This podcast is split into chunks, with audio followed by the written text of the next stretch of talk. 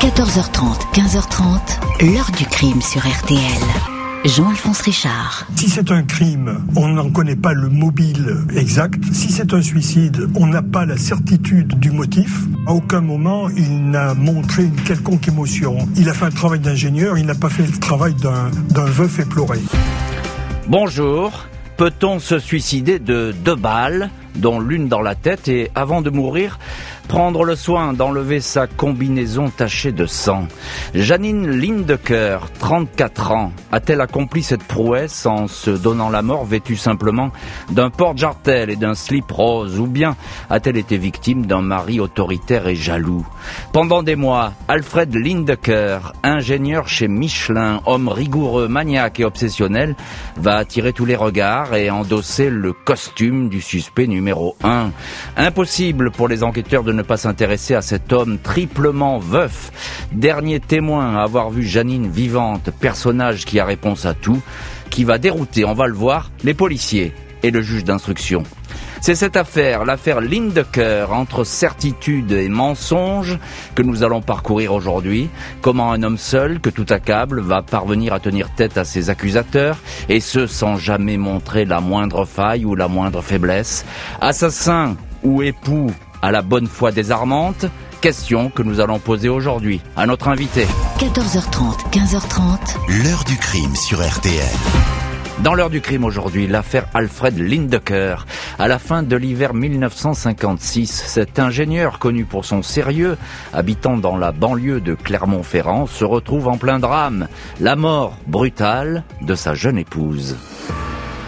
Ce lundi 12 mars 1956, vers 18h30, un homme petit et trapu, portant un chapeau et un épais manteau pour se protéger du froid glacial, vient frapper à la porte de la gendarmerie de Roya, une commune limitrophe de Clermont-Ferrand. La gendarmerie est fermée. L'homme pénètre donc dans la mairie où il tombe sur le secrétaire général. Il dit s'appeler Alfred Lindecker et habiter dans le haut du village, une maison sur une route au nom prédestiné la route des soupirs. Il raconte qu'il vient de trouver son épouse chez lui, effondrée dans une mare de sang. Il ne sait pas vraiment si elle est morte.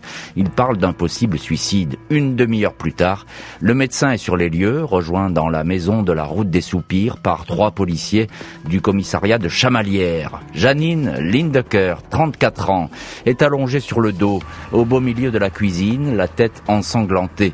Elle est quasiment nue. Elle ne porte qu'une petite culotte rose, un porte-jartel et une paire de bas neufs. Le médecin a rapidement constaté le décès de la malheureuse. Une blessure est visible sous le sein gauche, un orifice causé par une balle.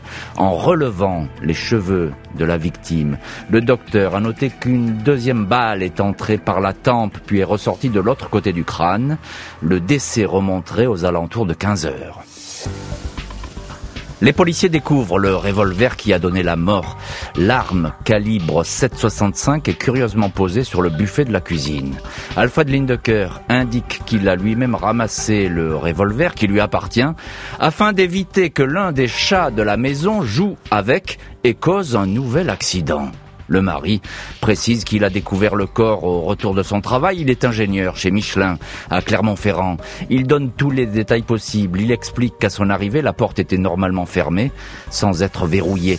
Il n'a remarqué aucune trace d'effraction, aucun désordre dans la demeure. Rien ne semble avoir été dérobé. D'emblée, Lindecker insiste. Il ne s'agit pas, selon lui, d'une agression, mais d'un suicide. Affirmation qui laisse pour le moins perplexe le commissaire Coutarel et les deux fonctionnaires qui l'accompagnent.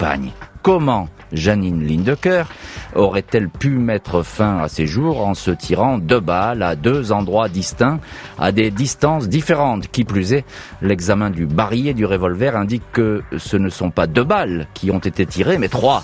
L'un des projectiles a sans doute raté sa cible. En le recherchant sous un buffet, un policier fait une étonnante découverte.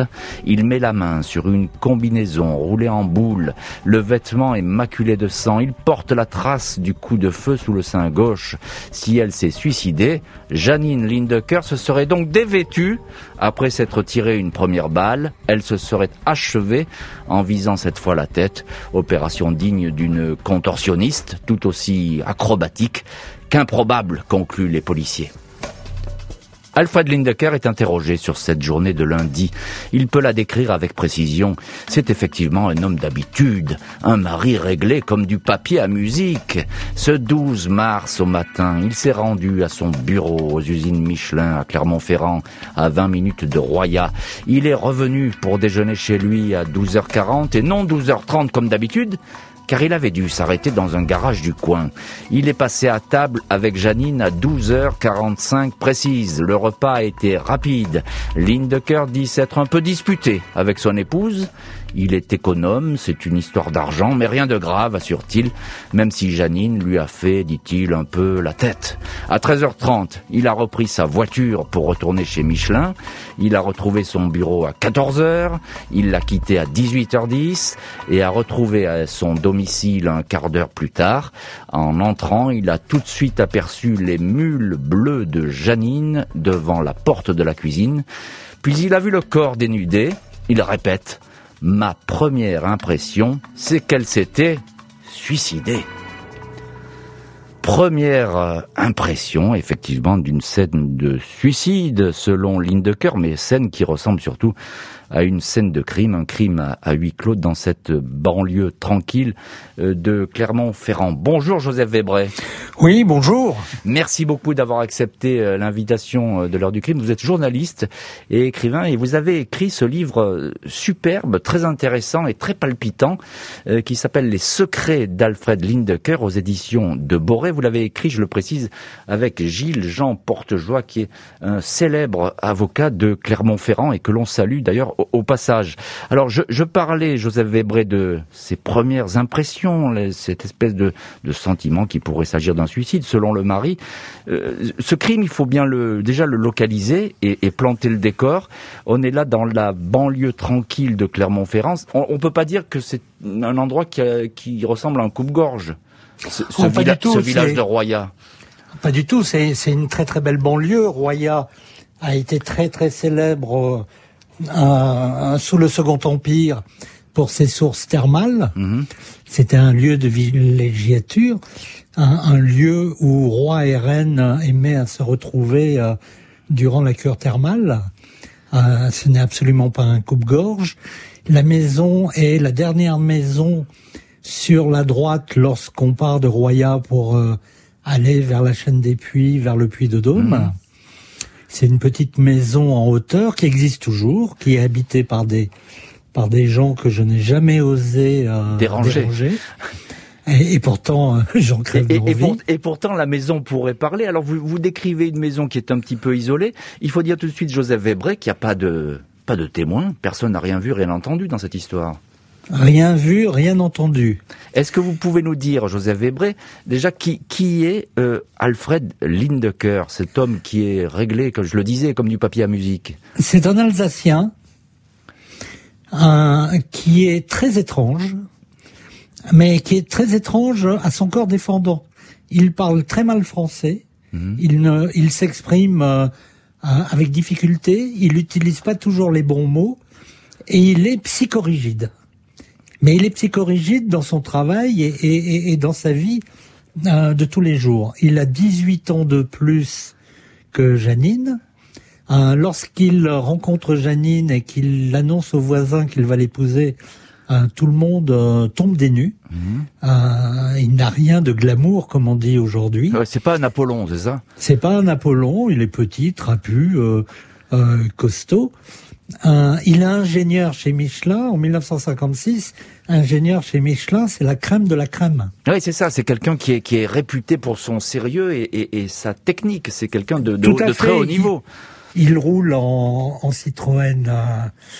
Euh, en, Citroën, il y a très très peu de voitures encore euh, à l'époque, et rien ne l'atteint, rien ne le touche. Il ne fait transparaître aucune émotion. Euh, il est lisse comme ça, il a d'ailleurs un visage, vous le, vous le présentez en photo dans votre ouvrage, il a cette espèce de visage un peu énigmatique, il faut bien le dire. Oui. Euh, tout est lisse euh, et, tout semble glisser sur lui, et ce dès le début de l'enquête. Tout à fait, tout à fait, et, il n'a pas beaucoup de, de, psychologie.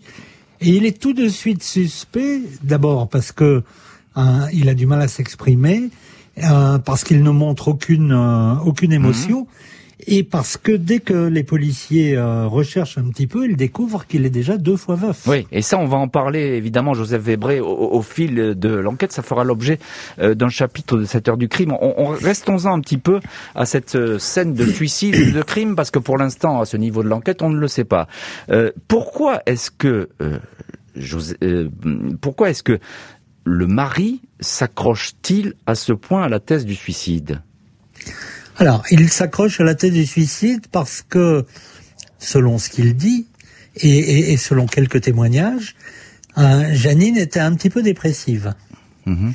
Elle était dépressive euh, parce que euh, elle, avait épousé la cause des animaux et ils habitaient pas très loin d'un chenil dont les chiens servaient pour les expériences. Roya est une ville pleine de cardiologues à cette époque-là est une ville réputée pour ses cardiologues. Des, chiens de, laboratoire. Ce sont des chiens de laboratoire. Son propre chien avait été empoisonné quelques semaines plus tôt. Elle, euh, elle était très très active à la Société protectrice des animaux. Et d'après euh, Alfred, hmm. euh, elle était dépressive. Et ajoute Alfred, et là on voit bien la personnalité d'Alfred, elle avait de mauvaises lectures. Elle lisait Les Fleurs du Mal de Baudelaire. Ah bah ça, oui, aujourd'hui, c'est considéré comme un classique, mais... Et les euh, fleurs du mal de Baudelaire lui auraient également retourné l'esprit. C'est ça. C'est ce qu'il dit. Il lui aurait donné une espèce de, spleen, euh, un peu toxique, hein, et elle aurait fini par euh, succomber à, ce genre de, de mal-être, on peut le dire comme la ça. La vivisection, plus la vivisection, plus les fleurs du mal, plus l'empoisonnement de, de, de, son chien, plus peut-être la dispute pour une pécadille. Euh, avec Alfred, Avec Alfred, c'est une dispute parce qu'il devait signer une feuille de sécurité sociale. Je vous, je vous rappelle qu'en 1976, en 1956, les hommes signaient encore pour les femmes. Et eh oui, il faut attendre 20 ans de plus pour que les femmes soient autonomes de ce point de vue-là. Oui, c'est important de, de, le rappeler. il veut bien il veut bien signer pour le remboursement du médecin, mais pas pour les crèmes. Hmm. Donc il y, a une espèce Et le coût des crèmes, on découvre qu'il ne savait même pas que son épouse avait de l'eczéma. Et pire encore, lorsqu'il raconte la, la, dispute aux policiers, il leur dit, nous nous sommes disputés, mais je sais qu'elle était dans la salle de bain, parce que je me suis levé de tas pour lui demander hmm. sa date de naissance pour remplir le papier, et il ne connaît même pas la date de naissance de son épouse. En l'absence d'un autre suspect, les policiers vont fixer toute leur attention sur l'ingénieur de Michelin. Il apparaît de plus en plus comme le coupable idéal, mais cet homme déconcertant semble toujours avoir réponse à tout. Les enquêteurs n'avaient pas beaucoup de doutes, mais désormais, rapport du médecin légiste à l'appui, ils peuvent clairement exclure le suicide de Janine Lindecker. La première balle n'était certes pas mortelle, mais la deuxième a été tirée quand la victime était au sol. Elle n'a pas pu se faire elle-même ces deux blessures, l'ensemble n'a pas pu être réalisé au cours d'un suicide, écrit le légiste. Il est encore établi que l'épouse ne s'est pas défendue et n'a pas subi d'agression sexuelle, même si sa combinaison retrouvée cachée sous le buffet a été sans doute arrachée avec force et déchirée à hauteur de la poitrine. Le mari explique que le chat de la maison, encore lui, a très bien pu traîner cette combinaison légère sous le meuble et l'avoir déchirée avec ses griffes. Alfred Lindecker, un homme marié deux fois par le passé et doublement veuf, sa première épouse avait été retrouvée suicidée, a un profil qui intéresse au plus haut point les policiers. Lors de ses auditions, il ne se dérobe toutefois jamais. Il n'est pas dupe. Dès la première minute, il a su qu'il serait soupçonné. Il veut couper court à tout ce que l'on va raconter sur son couple. Il affirme ainsi que même si sa femme avait 18 ans de moins que lui, il n'était pas un mari jaloux, même s'il a déclaré un jour à un de ses amis, sous le coup de la colère sans doute, je l'ai tirée d'affaire, si elle me trompe, je la tuerai. Dans cette petite ville de Roya, où tout se sait, aucun amant n'est signalé dans l'entourage de la jeune femme. Après 48 heures de garde à vue et toute une série de perquisitions à son domicile, notamment son atelier, où l'ingénieur dit étudier les effets des radiations sur le corps humain, Alfred Lindecker est autorisé à rentrer chez lui.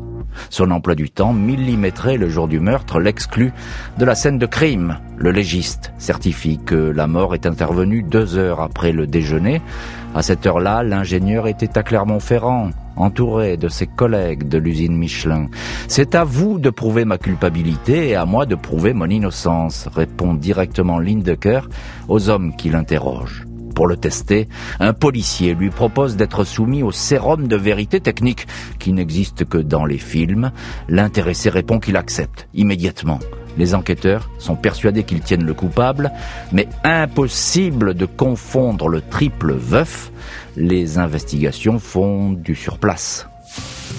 Mercredi 21 mars, 11 jours après le crime, le corps fraîchement enterré de Janine Montmaury, épouse Lindecker, est exhumé à la demande du juge d'instruction. Celui-ci a demandé un complément d'autopsie afin de procéder à un examen inédit en matière de balistique, le prélèvement de poudre sur les mains des victimes ou des suspects grâce à une technique américaine baptisée le test de Gonzalez, technique jamais employée jusqu'ici en France. Les mains sont préalablement lavées, puis enduites de paraffine tiède. Cette matière va déceler et retenir les moindres traces de poudre restées dans l'épiderme, traces dégagées par le tir d'un revolver. Le test, pratiqué sur la défunte, mais aussi sur son mari, qui accepte immédiatement l'examen. Un mois plus tard, 19 avril, les résultats du laboratoire de police criminelle de Lyon tombent pas de poudre sur les mains de l'épouse, mais des résidus sur celles du mari. Cette fois, Alfred Lindecker est coincé.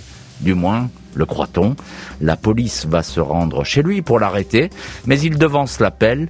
Il va se présenter lui-même devant le juge Buteau et il dit Avant que vous m'arrêtiez, je veux déclarer sur l'honneur que je n'ai pas tué ma femme. Et voilà donc pour ce rebondissement qui était prévisible d'ailleurs parce que il est le principal et unique suspect euh, dans cette affaire, Alfred Lindecker. Joseph Webré, euh, co-auteur avec Gilles-Jean Portejoie du livre Les secrets euh, d'Alfred Lindecker. Alors il y a ce test à la paraffine, ce test qui l'accable. Qu'est-ce qu'il raconte lui quand on lui dit mais monsieur Lindecker, vous vous avez de la poudre sur les doigts, c'est pas bien, c'est vous qui avez tiré. Alors il a une réponse. Il a une réponse qui tient la route c'est qu'il n'y a pas l'eau courante chez lui. Et donc il y a une pompe dans la cour intérieure qu'il faut actionner pour faire venir l'eau. Mhm. Et il a changé les charbons de cette pompe la veille, le samedi ou le dimanche, la veille ou l'avant-veille. Et il dit en changeant ces charbons, euh, automatiquement de la poudre s'est déposée sur mes mains. C'est possible ou pas?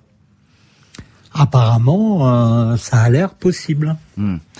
En tout cas, il, fait front, si je puis dire, aux, enquêteurs. Ah, il, a réponse à tout. Ouais, il est jamais désarçonné, Lindecker. Hein. Jamais, jamais. À aucun moment. Euh, euh, alors il y avait une, vous avez raconté dans la première partie de cette heure du crime quelque chose qui était, je trouve, très intéressant, c'est que Janine, la victime, euh, était défendait les, animaux et c'est une bonne chose et qu'elle avait autour de lui euh, certains chenils qui euh, qui étaient destinés au laboratoire. Pourquoi n'a-t-on pas étudié cette piste? Parce qu'elle elle combattait finalement ses voisins qui avaient un chenil destiné au laboratoire. Elle, elle les ennuyait sûrement. Est-ce qu'on a étudié cette piste? Alors, comme comme c'est le cas très souvent, la police, persuadée que c'était Alfred Lindecker, a complètement écarté les autres pistes. Elles vont pas être creusées. Elles, elles vont pas être creusées. Et il n'y a pas que cette piste. Euh, il y a d'autres pistes. Ils ont d'abord cherché un amant, ils n'en ont pas trouvé. Ensuite, comme la porte était fermée, ils se sont dit il n'y a pas eu euh, d'effraction, mmh.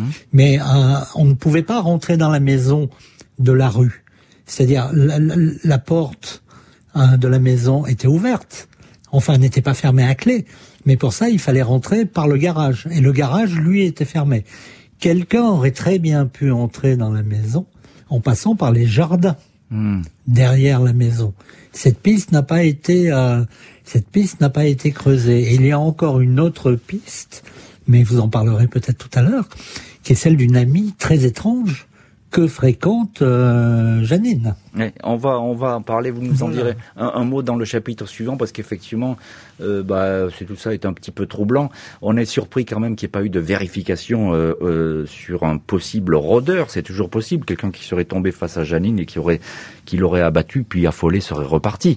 c'est tout à fait vraisemblable. Si on en revient à Lindecker, comment est-ce qu'il réagit au moment où on lui dit Monsieur l'ingénieur, puisque c'est comme ça qu'on l'appelle. Euh, ben, vous allez vous allez aller en prison. Alors, il a une réaction tout à fait surprenante, mais qui pour moi plaide en faveur de son innocence. C'est qu'il demande au juge l'autorisation de retourner chez lui pour ranger sa maison. Mmh. Mais ça, c'est le, c'est le maniaque. C'est un maniaque, il est psychorigide, mais à mort. Mmh. Et le juge accepte. Et donc, Alfred va méticuleusement ranger sa maison et se après, les policiers sont là, il leur dit, messieurs, on peut y aller. Hum. Alors, il y a un autre élément qu'il faut prendre en compte. C'est que de, de, de mémoire d'Auvergnat, on n'a jamais vu autant de journalistes de la presse nationale et de la presse internationale à Royan. Alors ça c'est important parce que effectivement euh, l'affaire elle va passionner tout de suite euh, tout le monde, mais bien au-delà de, de Clermont-Ferrand et bien au-delà et bien au-delà du Puy-de-Dôme. Alors racontez-nous parce que là vous il y a des journalistes dans tous les coins à Royan. Il y a des journalistes dans tous les coins, ils sont 50, 60 à se presser devant la maison. Euh, il y en a même, on, on suppose qu'il y en a qui sont rentrés dans la maison parce qu'il y a eu un il y a eu un, un, cambriolage euh, pendant son absence. Hmm. Et euh, tous les jours, tous les jours, la presse euh, donne des donne des informations. Les uns sont pour l'innocence, les autres eh sont pour la culpabilité. Et ça va tellement loin qu'il y a même une interview que je, je me suis procuré, cinq pages d'interview dans le Figaro littéraire. Interview de Alfred Lindecker? d'Alfred Lindecker. Ah oui, alors qui, qui va en prison, etc. Grand format, un grand, euh, les, les, les, grandes pages du Figaro, quoi. Donc, euh, donc, et donc le procès se déroule, l'affaire se déroule également dans les journaux. La scène de crime, alors déjà au départ, la scène de crime a complètement été euh, abîmé par les médecins, les premiers policiers, etc. Oui, mais à l'époque, euh, Joseph Webré, on prend quand même moins de précautions, faut bien le dire. Hein. il n'y a, pas de il y a pas de police scientifique, il n'y a évidemment pas d'ADN, il n'y a pas tout ça. Je suis d'accord avec vous, et il s'avère que les journalistes ont des informations qui n'ont pu leur être données que par la police. Hum, hum. Alors c'est le jeu, parce que les journalistes, bah, ils font leur boulot. Euh, vous en savez quelque chose, donc ils vont, ils vont chercher dans les coins et les recoins pour savoir s'ils peuvent trouver quelque chose sur ce, euh, ce mystère Alfred Lindecker. Encore un mot, Joseph Webré. Euh, cette fois, euh, le juge, le procureur aussi, la police judiciaire, tout le monde est convaincu. Cette fois, c'est bon, ils ont le coupable. Ça fait aucun doute. Exactement. Donc Alfred Lindecker est incarcéré. Mmh. Il sera incarcéré pendant 51 jours. Et euh, durant ces 51 jours, il y aura neuf interrogatoires. Et les neuf interrogatoires, c'est le jeu du chat et de la souris. C'est un peu le film huis clos. Oui, c'est ça. C'est-à-dire que avec le, tout le monde va essayer de le coincer. Euh, il a presque toujours un coup d'avance, Lindecker, dans ce qu'il va raconter. Hein. Il, a un coup d'avance. En plus, il, est doué pour le dessin, donc il fait des croquis. Il prend énormément de notes. Il en fera d'ailleurs un livre où il euh, jure son, son mmh, innocence. Mmh et il ne se démonte jamais. Il ne se... et, et, et, même à la limite, il y, a presque il ne se démonte jamais, c'est ce que vous nous dites, Joseph Webré. Un coupable, comme le présentent avant l'heure les autorités, un coupable qui se retrouve en prison. L'instruction est loin d'être terminée, mais la route d'une comparution devant la cour d'assises semble désormais grande ouverte. Incarcéré à la maison d'arrêt de Clermont-Ferrand, Alfred Lindecker ne cesse de répéter qu'il n'a jamais touché un seul cheveu de sa malheureuse femme. Il n'était pas chez lui au moment du drame. Il n'a pas pressé sur la détente du revolver.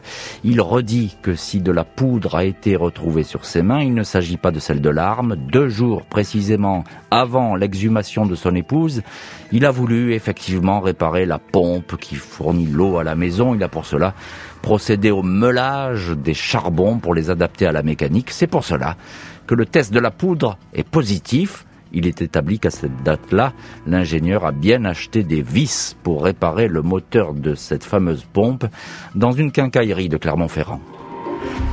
Alfred Lindecker doit faire face aussi à des accusations imprévues sur sa vie passée, ses deux premiers mariages.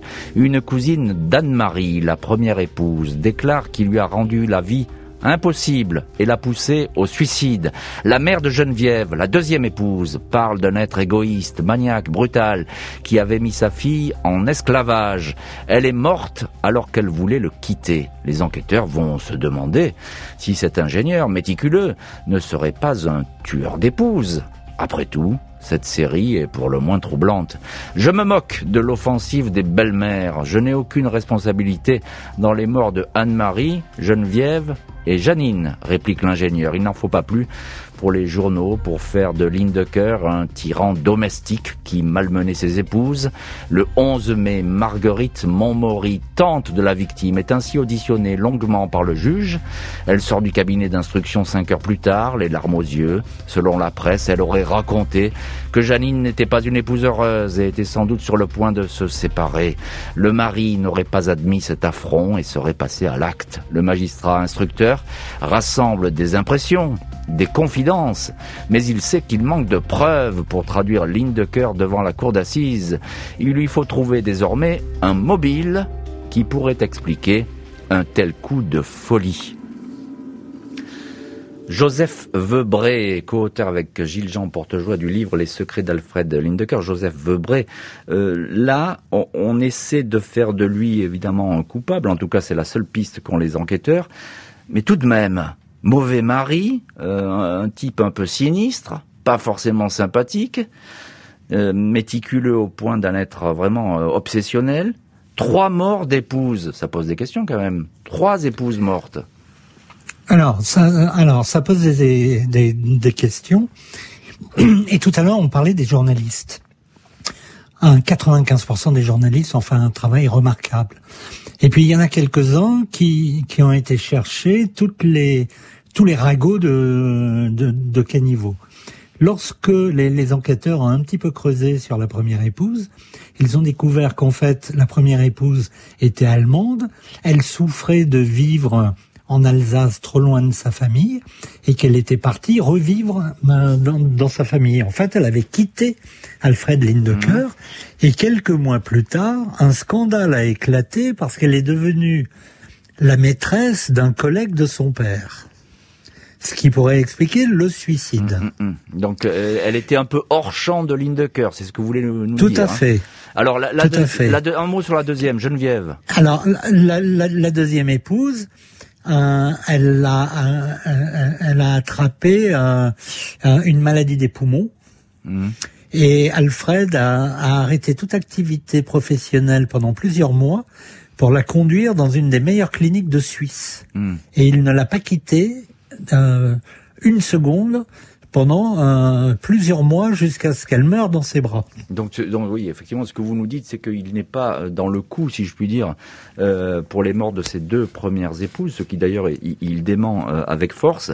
vous nous avez parlé, Joseph Vebré, et c'est important, vous nous avez dit qu'il y avait des pistes qui n'avaient pas été explorées. On a parlé de la piste du rôdeur, de la piste de ces gens qui élèvent des chiens pour des laboratoires médicaux et que détestait sans doute euh, la victime, Janine. Et puis il y a aussi euh, une autre piste. Alors là, il faut que vous nous racontiez, Joseph Webré, c'est la piste de la mauvaise fréquentation finalement. Alors il y a, alors il y a une piste un petit peu rigolote avant. Mmh. C'est la piste d'un Clermontois qui se serait qui se serait fait opérer d'une balle dans une fesse. Hmm. Et aussitôt, tout le monde a, en a déduit que c'était l'amant de Janine qui s'était pris la troisième balle. Ah oui, d'accord. La balle qui avait disparu. Hmm, hmm, Et cette piste n'a pas été creusée, n'a pas été vraiment creusée. Parce que plusieurs personnes en parlent encore aujourd'hui. Ah, on, continue à explorer cette piste. Et puis, il y a la piste, et, effectivement, de, de cette femme. Alors, racontez-nous, Joseph. Au passé un petit peu trouble, qui, a, qui, a, volé, qui a, qui a fait chanter, etc., qui fréquente euh, beaucoup euh, Janine, qui, qui, vient souvent voir Janine. Janine un jour lui a un jour elle a dit à Janine mais vous n'avez pas peur toute seule euh, dans cette maison? Et Janine lui dit non non je n'ai pas de problème au cas où euh, il y a le pistolet d'Alfred le revolver d'Alfred et elle lui a montré où elle cachait le revolver. Oui parce que ce revolver il était bien caché. Hein il était dans l'armoire euh, de la chambre à coucher. Donc il fallait le savoir il fallait aller le chercher. Il fallait le savoir, il fallait aller le chercher. Et donc il y a deux personnes qui peuvent le savoir, enfin trois, la, la victime, mais bon, on sait qu'elle ne s'est pas suicidée. Euh, il y a cette fameuse dame euh, de mauvaise fréquentation, d'après ce que vous nous dites, et puis il y a le mari, voilà. Et puis il y a le mari. Et un jour, un, Madame Lindecker aurait essayé le revolver dans le jardin. Hmm. Les voisins ont entendu comme un coup de feu.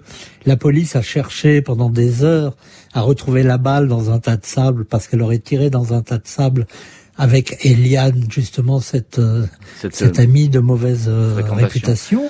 Ils n'ont jamais retrouvé la balle, mais ça mm. aurait pu être euh, la troisième balle. Et cette femme donne énormément d'interviews. Mm. Ah oui, elle s'est, elle s'est mise en avant. Alors, euh, elle, elle s'est énormément mise en avant. Et, effectivement, sur les scènes de crime, parfois, ça, ça parle. Les gens qui se mettent en avant, ces témoins qui se mettent en avant. C'était important parce que ce sont des pistes qui ont été abandonnées. Le juge Buteau est bien conscient que les éléments incriminant Alfred Lindecker restent fragiles. Les expertises de la paraffine ayant permis de déceler de la poudre sur ses mains ne seraient pas d'une fiabilité extrême. Un rapport indique même qu'elles ont été à l'origine d'erreurs judiciaires en Angleterre, pays qui les utilise. Dans le cas présent, certains moulages semblent avoir été pollués par l'intervention des enquêteurs. Le magistrat est persuadé que le mari est le coupable et qu'il a tué sa femme à l'issue d'une mésentente. Mais il ne s'agit que d'une conviction, pas suffisant pour renvoyer l'intéressé devant la cour d'assises. Le 8 juin, le juge décide donc de frapper un grand coup et d'obtenir les aveux de Lindecker lors d'un huitième interrogatoire. Les questions sont directes accablante. Le juge accuse l'inculpé d'avoir minutieusement préparé son crime en se confectionnant un alibi en béton. Il aurait imaginé un tour de passe-passe. C'est vous qui avez tué votre femme, lance-t-il. Ligne de cœur reste de marbre. Le magistrat est interloqué. Il n'a plus aucune carte dans sa manche. Il sait qu'il a perdu la partie. Après 51 jours passés en prison, Alfred Lindecker est remis en liberté, faute de charges suffisantes. Il va toutefois devoir patienter quelques mois avant de bénéficier d'une ordonnance de non-lieu. Dans celle-ci, le juge fait part de ses certitudes, mais aussi de ses regrets. Tous les homicides n'ont pas forcément un mobile, mais ils ont tous des causes profondes, lointaines ou rapprochées. Les interrogatoires ont fait ressortir ces causes profondes. Le magistrat estime encore que l'ex-inculpé avait prémédité son acte de façon rigoureuse et avait prévu l'attitude à adopter après coup, un mari machiavélique. Joseph Vebré, notre invité aujourd'hui euh, dans l'heure du crime. Euh, j'ai envie de vous demander tout de suite pourquoi le, juge Buteau, qui est euh, un, monsieur qui a de l'expérience, qui a de la volonté, de la ténacité, pourquoi le juge cède, certes de mauvaise grâce, mais pourquoi est-ce qu'il cède face à ligne de cœur alors qu'il est persuadé de sa culpabilité? Bah Parce que, vous l'avez dit, à l'issue de huit ou neuf interrogatoires, il a en face de lui une anguille. Mmh il a un roc et une anguille euh, en même temps qui, qui ne lâche euh, qui ne lâche rien. En plus, euh, le, le médecin légiste, on découvre à un moment donné que dans une autre affaire, le médecin légiste s'est trompé de, de plus de 8 heures sur l'heure de la mort. Euh. C'est-à-dire, ça c'est important parce que on, avait dit 15 heures l'heure euh, l'heure probable de la mort. À 15 heures, lui, il est chez Michelin, euh, cœur donc il peut pas être sur les lieux du crime. Qu'est-ce que non, parce que ça peut être euh, si, si, si, le médecin légiste s'est trompé, ça peut être 17 heures. Euh, comme, voilà. Donc là, il y a encore un, un doute qui, qui s'instaure. Et puis, Alfred a pris de très très bons avocats. Ouais, qui vont le défendre. Ce sont des ténors à l'époque, hein, ténors du, barreau de Clermont-Ferrand. Ce sont des ténors du barreau de Clermont-Ferrand. Il y en a un qui roule dans une superbe voiture américaine un bleu euh, turquoise. Mmh. Euh, ils sont très très très connus et, ils arrivent à extirper euh, Alfred Lindecker euh, de, la prison. Alors on sent bien, Joseph Vebré, et vous le dites parfaitement, que effectivement cette scène de crime elle a été polluée, que l'enquête elle a peut-être pas été menée comme comme elle le devait. Dites-moi un mot sur cette histoire du revolver. Alors ça c'est très bizarre parce que vous le citez dans votre livre, ce revolver qui aurait été manipulé et, et surtout à moitié démonté après le crime, c'est ça? Bah, euh, lorsque, lorsque la police arrive sur place, le, revolver est sur le buffet. Hmm.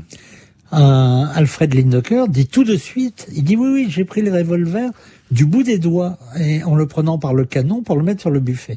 Et le médecin dit oui, moi aussi, euh, moi aussi, j'ai tripoté le, revolver pour voir, euh, pour voir ce que c'était. Donc là, impossible d'avoir la moindre la moindre empreinte digitale. Oui, c'est ça. Et puis il y a un morceau du revolver qui a été enlevé, je crois, la plaquette, etc. Enfin, c'est un peu compliqué, voilà, mais, tout à fait, mais, mais, mais, mais, il y a bien, il y a plein d'incohérences comme ça. Euh, sur la scène, Voilà, sur la scène de crime qui encore, répétons-le, on est là à la fin, toute fin des années 50 et évidemment, on le répète, mais il faut bien le signaler parce que ça peut paraître bizarre aujourd'hui, mais à l'époque, ben, pour parler euh, un peu trivialement, on s'en fout un peu de, de toutes ces, ces, empreintes, etc. Le principal, c'est d'aller vite. Alors, il a... c'est le culte de l'aveu. Et c'est le culte de l'aveu, faut pas l'oublier. Ça, c'est vraiment la, justice française qui procède comme ça. Ça a un peu changé, quoique. Mais en tout cas, l'aveu est important en matière euh, pénale. Euh, alors, il y a une autre question que je veux vous poser, Joseph Vebré, qui est importante. C'est que finalement, le juge d'instruction, il dit, ce type, euh, c'est un méticuleux, c'est un maniaque. Il est très précis. En fait, il a tout, il a laissé une scène de crime dans le désordre pour bien montrer que ce n'était pas lui. Donc c'est un petit un plan machiavélique. Il a fait exprès de laisser tous ces indices pour dire voyez moi je suis pas capable de faire ça, j'aurais fait ça bien mieux que ça. Bah moi je suis persuadé du contraire. Je me dis que si c'était lui l'assassin, un psychorigide comme il l'est, il, aurait tout organisé euh, pour n'être même pas euh, soupçonné. Ouais. C'est-à-dire qu'il aurait, il n'aurait pas laissé euh, les choses comme on les a retrouvées, c'est ça? Bah, je pense déjà que la combinaison ne serait pas roulée en boule euh, hmm. euh, sous la commode, hmm. parce que son argument, c'est de dire, elle s'est tirée une première balle, elle a eu chaud, elle a enlevé sa combinaison, Ensuite, elle aurait tiré le tapis pour s'allonger sur le tapis avant de se tirer une balle dans la tempe. c'est grotesque. Alors, euh, on a déjà vu euh, des, suicides avec deux balles. Ouais. Et, euh, tout, tout peut arriver. Oui, tout peut arriver. Je suis d'accord, Joseph Vebré, mais pardonnez-moi. Permettez-moi au moins de douter, parce qu'effectivement, la, la scène de suicide, elle est un petit peu extravagante. Hein. On, a l'impression d'être sur une scène de théâtre, hein. mais ça, c'est juste réflexion alors, personnelle. sauf si on se dit une chose, sauf si on se dit, ce n'est pas Lindecker qui l'a tué, Peut-être qu'elle s'est suicidée, mais peut-être que quelqu'un d'autre l'a tuée. Ah, ça, c'est effectivement une hypothèse qui est beaucoup plus intéressante, je pense. Alfred Lindecker va retrouver son bureau chez Michelin ainsi que sa maison de Roya. Il assure qu'il va continuer à tout mettre en œuvre pour que le meurtre de Janine soit éclairci. Après avoir été libéré, Alfred Lindecker se confie aux journalistes venus à sa rencontre dans la maison du crime. C'est un véritable calvaire que je viens de gravir. Je suis là, mais ce n'est pas fini. J'aurai encore besoin de me battre. Mes maisons sont propres. Je ne suis pas un assassin. L'ingénieur ajoute, il faut que la mort de ma femme soit éclaircie. Elle le sera plus tard, j'en suis certain, je m'y emploierai de toutes mes forces. Pendant six ans, l'ingénieur va se faire oublier, continuant à travailler chez Michelin. Puis il publie un livre, Le mystère de Roya, destiné à démontrer les accusations à son égard et les thèses des experts. Il refait toute l'enquête, contre-enquête, jusqu'à reprendre les mesures effectuées par les enquêteurs. Il va jusqu'à réétudier la balistique. Il peut conclure ainsi scientifiquement que, selon la trajectoire des balles, le tireur devait mesurer autour de 1m83, soit 20 bons centimètres de plus que lui. L'enquête n'a jamais été rouverte et celui ou celle qui a abattu Janine n'a jamais été retrouvé. Alfred Lindecker concluait son ouvrage avec ces mots pour le moins malicieux Lecteur, si tu me rencontres, tu peux me serrer la main sans hésiter. Elle n'a pas de traces de poudre. Joseph Vebré, notre invité aujourd'hui dans l'heure du crime, journaliste et écrivain, co-auteur avec l'avocat Gilles-Jean Portejoie du livre Les secrets d'Alfred Lindecker. Euh, Alfred Lindecker qui n'a plus de secret pour vous, Joseph Vebré. Qu'est-ce qu'il est devenu après avoir connu euh, ces mois de célébrité criminelle, on peut le dire comme ça? Eh bien, il a pris sa retraite et il est reparti vivre euh, en Alsace. Il avait également une fille de son premier mariage qui avait rencontré Janine. D'ailleurs, elle s'était très très bien entendue. Cette fille était venue passer euh, des vacances euh, à Royal, vivait aux États-Unis. Mhm. Et puis, on n'a plus jamais euh, entendu parler de lui. Mais si vous si vous me permettez, allez-y, bien sûr. Je voudrais dire trois choses. La première, c'est qu'on s'est tellement focalisé sur Alfred qu'on n'a pas creusé la hmm. piste de cette amie un petit peu euh, étrange, mhm. qui était Eliane. Ça, c'est la première chose. Et les autres pistes d'ailleurs. Et les autres pistes d'ailleurs. Euh, une fois que le livre est paru, j'ai rencontré une femme qui m'a raconté avoir acheté la maison mhm. lorsque Alfred Lindecker a pris sa retraite. Et euh, apparemment, la police a mal fouillé la maison parce que cette femme m'a raconté qu'il y avait une trappe dans la chambre à coucher qui permettait de descendre dans une pièce un petit peu secrète. Incroyable. Et que la pièce secrète était vide, c'est ce qu'elle m'a dit. Incroyable. Donc et ils ont condamné cette pièce secrète, ils l'ont remplie de terre et de béton, mais il y avait cette pièce secrète. Ils n'ont rien trouvé dans cette pièce. Rien. C'est ce que m'a dit euh, la personne qui a acheté la maison. Rien à voir avec le, fameux laboratoire dans lequel il faisait ses expériences. Hein. C'est pas la même pièce. C'est pas la même pièce, mais est-ce que cette pièce, y avait-il quelque chose dans cette pièce avant qu'il ne vende la maison? On ne le saura jamais. Et la troisième chose, et je n'ai jamais, j'ai pas osé le faire, il y a la tombe de Janine Lindecker à Roya. Mhm. Ce n'est pas une concession à perpétuité. Qui paye cette, qui paye le renouvellement de cette tombe, sachant qu'elle est réputée ne plus avoir de famille? Mais est-ce qu'on peut le savoir ça? C'est pas. Bah ça, on peut essayer de le savoir. Oui, bah, donc ça rajoute au mystère. Alors là, vous nous, j'ai envie de dire, euh, faites une suite à votre bouquin parce que euh, là, effectivement, ça rajoute au, mystère euh, d'Alfred Lindecker et au secret d'Alfred Lindecker, qui est un personnage beaucoup plus complexe qu'il n'y paraît. Donc, vous avez eu recueilli ces témoignages. On peut dire, Joseph Vebré, que y compris encore aujourd'hui, c'est une, une, histoire dans le Puy-de-Dôme. Moi, c'est une histoire que je découvre, hein, pour tout vous dire. Donc, et j'en suis ravi, mais qui a marqué les esprits. Alors, euh, pour tout vous dire, moi j'ai 64 ans. Quand j'étais gamin, chez mes grands-parents, aussi bien mes grands-parents étaient divorcés, donc chez les uns comme chez les autres, il y avait le livre d'Alfred Lindecker.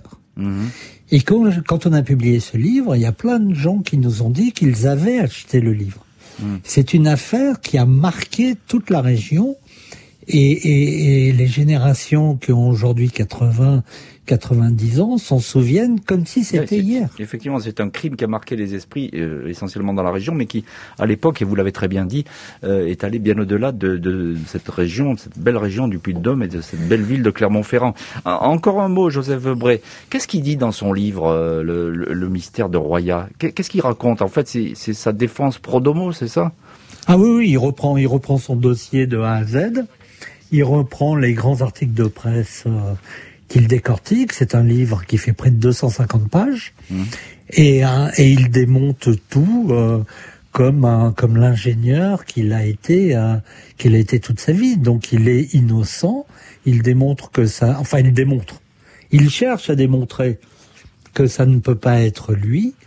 Euh, il, il, donne tous les éléments pour pour pour accréditer la thèse du suicide. Lui, lui, il est bloqué sur la thèse du suicide. Oui, mais enfin, bon, je ne la partage pas, mais enfin, ça, c'est juste mon avis, comme on dit. Euh, mais, euh, Joseph Vebré, qu'est-ce qui... Dernière question, qu'est-ce qui vous a euh, convaincu à ce point que ce Alfred Lindecker, qui n'est pas un type formément très sympathique. on n'a pas envie de partir en vacances avec lui. et lui non plus, je pense, il n'avait pas trop envie de partir avec qui que ce soit. Qu'est-ce qui vous fait dire qu'il c'est pas lui qui est innocent. Bah, c'est ce côté, euh, c'est c'est un monstre froid. C'est ce côté complètement psychorigide hein, et, et, très très organisé. Je me dis que s'il avait décidé à un moment donné de tuer sa femme, mmh. euh, il, il n'aurait jamais été soupçonné. Mmh. Il n'aurait jamais euh, regardé. Au moment où il doit partir en prison, il demande à aller ranger sa maison. Ouais. Je ne vois pas Alfred Lindecker tuer sa femme et partir travailler en laissant la maison en désordre. Eh bien, c'est Alfred Lindecker, Les secrets d'Alfred Lindecker, c'est c'est votre livre, Joseph Vebré, que je cite à nouveau, euh, coécrit avec Gilles-Jean Portejoie aux éditions de Boré. Eh bien, les secrets d'Alfred Lindecker, ils sont toujours là et cette affaire est toujours un mystère. Merci beaucoup, Joseph Vebré, d'avoir été l'invité de l'heure du crime. Merci à l'équipe de l'émission, Justine Vignot, Marie Bossard à la préparation. Boris Pirédu était à la réalisation. L'heure du crime, présenté par Jean-Alphonse Richard sur RTL.